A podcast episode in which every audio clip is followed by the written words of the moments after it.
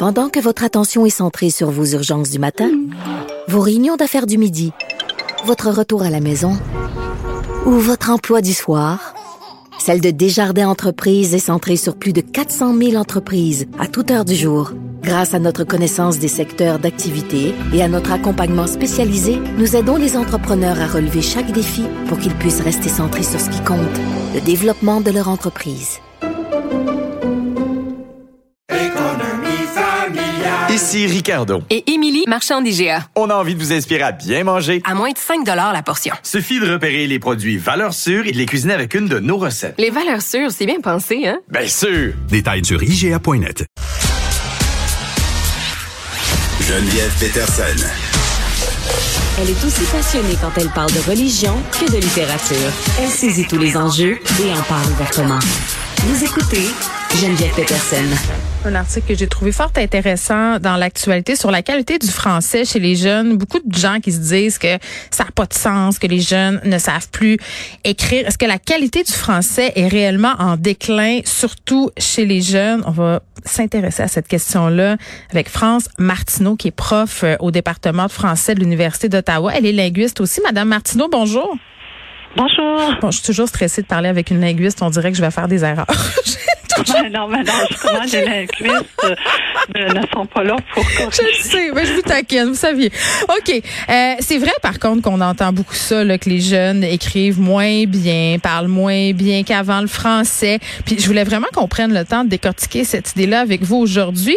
Euh, mais, mais tout d'abord, je vous demanderais, est-ce que vous êtes d'accord avec cette affirmation-là, là, que les jeunes maîtrisent de moins en moins la langue française? Euh, non, non, euh, pas du tout. Euh, je, pense que bon, il faut voir ce qu'on entend par euh, euh, maîtriser moins le français. Est-ce que c'est de toute façon à l'écrit? Est-ce que c'est à l'oral? Bon, parce que là, on parle vraiment de deux choses différentes. Mm-hmm. Ben, commençons par l'écrit, euh, si vous voulez, parce que ce que j'ai trouvé intéressant dans le texte de l'actualité, Madame Martineau, c'est que euh, euh, on apprend là, que vous, vous vous penchez sur des textes manuscrits qui ont été écrits là, à plusieurs époques par des gens de différentes classes sociales, des gens très peu lettrés, entre guillemets, à des gens qui sont dans, dans la bourgeoisie. Là, et vous remarquez que les gens faisaient sensiblement les mêmes fautes à l'époque qu'aujourd'hui. Oui, oui, ben justement, euh, lorsqu'on regarde, bon, moi je m'intéresse aux lettres de famille et de la correspondance, et puis bon, je travaille avec des lettres de gens ordinaires, aussi bien des gens euh, de différents milieux sociaux. Et puis, à peu près jusqu'au milieu du 19e siècle, dans les lettres de la bourgeoisie, euh, là, on parle, par exemple, des Papineaux. Oui. Euh, et ben, pas Louis Joseph, mais ses frères, euh, ses sœurs surtout, mhm. euh, qui restent un peu à la campagne. Ben, ces gens-là, ils font des, ils font des erreurs, les mêmes erreurs en fait que les jeunes d'aujourd'hui. les, les points faibles en fait de la langue, de la langue écrite, hein, l'accord du participe passé, la distinction entre ER, l'infinitif, accent aigu, le participe passé, les accords de nombre, le S, toutes ces erreurs là. Ben, ce sont des erreurs qui se répètent chez les gens qui sont un peu malhabiles, mais c'est aussi parce que ce sont les points faibles de la langue. Si je dis euh, l'étable, ben, je n'entends pas le S. C'est vrai. Donc, il faut vraiment, il va falloir avoir un apprentissage pour savoir que, bon, il faut mettre un S mm-hmm. euh, qui est là.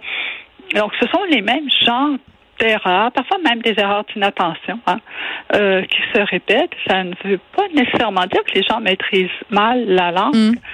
Ça veut dire que l'orthographe euh, est compliquée en français. Oui, puis j'aime ça parce qu'on s'attarde au moment où, entre guillemets, bien écrire, c'est devenu quelque chose sur le plan social. C'est-à-dire que c'est devenu la manifestation de notre classe ou de notre niveau d'éducation parce que avant, bon, c'était quelque chose qui était un peu l'orthographe, je parle, là, ça laissait les gens un peu indifférents, c'est ça? Oui, ben, c'est-à-dire que, bon, c'est sûr qu'il y, avait, qu'il y a une une norme écrite là, mm. au 7e, 18e. Euh, il y a l'Académie française qui veille au grain. Là. Ah oui, mais, ben oui, ils sont euh, là. Une chance, merci. Hein. Ils sont, sont là. Oui, c'est ça. Mais ça veut pas dire que les gens euh, ordinaires qui écrivent, eux, euh, vont euh, nécessairement écrire exactement comme l'Académie aimerait qu'on écrive.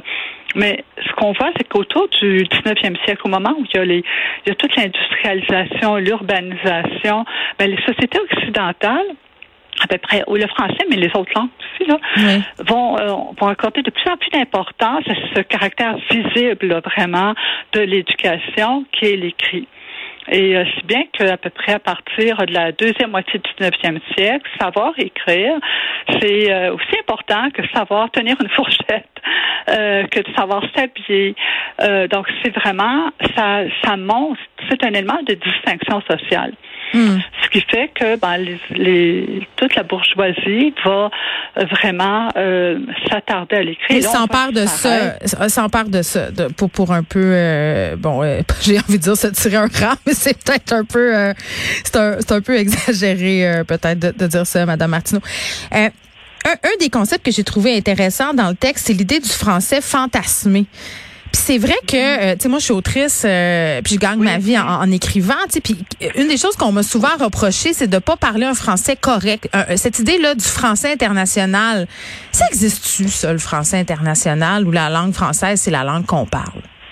Oui, mais ça aussi c'est un c'est un concept. euh, C'est justement c'est fantasmé, c'est idéalisé. Euh, Il y a il y a peut-être des gens qui parlent le français. Euh, Plus- ben, il plus des- normatif, un peu, normé, ça, ça Oui, existe. oui. Euh, Il y, a, il y a des grammaires, euh, mais ça ne veut pas dire que les gens, dans leur euh, communication quotidienne, euh, euh, c'est pas parce qu'on est français qu'on parle un français plus normé euh, qu'un Québécois euh, à Montréal, par exemple. Donc, cette idée qu'il existerait quelque part euh, dans la francophonie un lieu euh, une personne qui Mhm. parlerait un français euh, idé- idéal, ben, ça n'existe tout simplement pas. Euh, les gens euh, parlent de différentes façons selon différentes, euh, différents contextes de communication, selon différents registres, de la même façon. On n'écrit pas de la même façon Mhm. lorsqu'on écrit une lettre. euh, Non.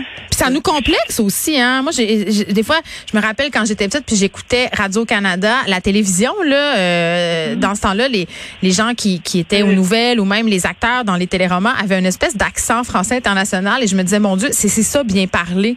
Puis je me sentais vraiment petite à comparer deux? Oui, mais, mais ça change. hein. Ça change. Euh, Il y a des études qui ont été faites où on a euh, interrogé les gens. Alors, euh, dit, bon, quelle est votre opinion sur le français, euh, bon, parlé au Québec, par exemple, euh, euh, par rapport au français parlé ailleurs. Et puis, euh, la perception du français, euh, de notre français, de notre variété, elle est beaucoup plus positive et puis elle est D'autant plus qu'on a maintenant euh, des, euh, des dictionnaires qui nous permettent vraiment de voir euh, qu'il y a une variation. Bien oui, c'est vrai, on parle pas tout à fait exactement de la même façon, mais il y a une norme au Québec, ça existe, euh, qui est un peu différente de celle euh, par, euh, de la France ou de la Suisse ou de la Belgique.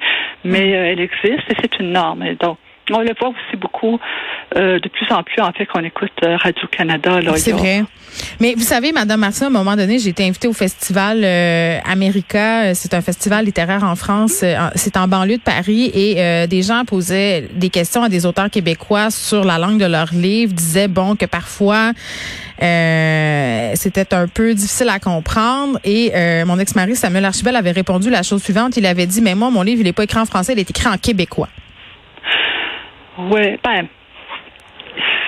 Oui. Mais il y a euh, plusieurs langues françaises, peut-être aussi. C'est ce qu'il faut se dire.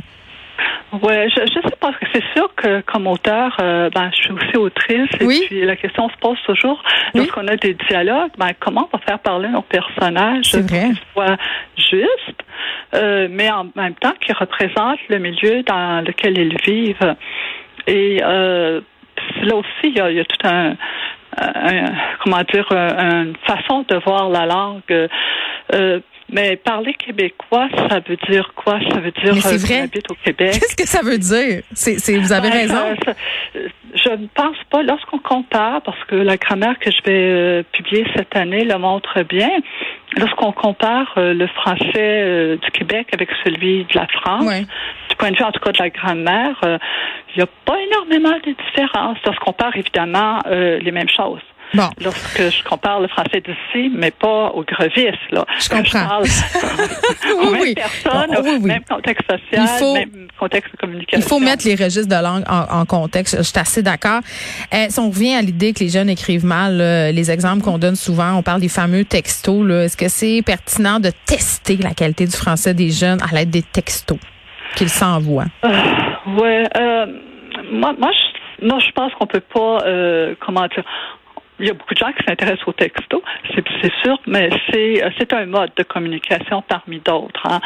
Euh, Lorsqu'on écrit un courriel, déjà c'est autre chose. Euh, Lorsqu'on écrit sur Messenger, c'est autre chose. Lorsqu'on écrit une lettre, euh, euh, puis qu'on prend euh, qu'on doit écrire à la main encore, c'est autre chose. Donc ces modes de communication là font en sorte que notre attention à certains éléments de la langue peut être moins important. Ça ne veut pas dire qu'on maîtrise pas. Euh, si je m'adresse à une amie très proche, de la même façon si je lui parle, euh, je vais pas. Et ce serait en fait euh, ne pas comprendre le mode.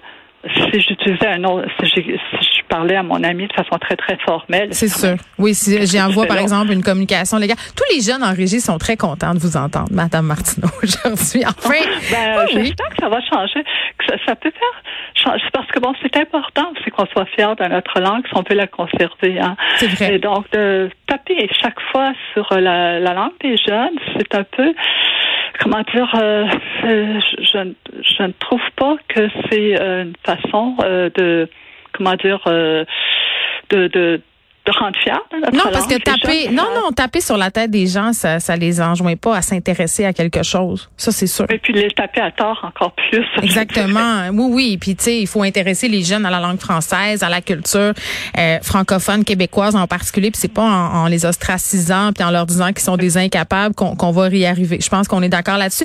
Madame Ah, Martineau, c'était fort intéressant cette discussion sur la langue française. Euh, On va surveiller ça. Là. Ça sort quand cette grammaire-là? Oui, elle sort à la fin, euh, à la fin de l'année aux presses de l'Université Laval. Ça va s'appeler comment? Ça s'appelle Grammaire et euh, lexique. Euh, Les voix de papier, en fait, c'est le titre parce Hmm. que ce sont des voix, mais ce sont des lettres, donc des voix de papier. Ah, très bien. On va se procurer ça. France Martineau, merci beaucoup. Merci. Au Au revoir. revoir.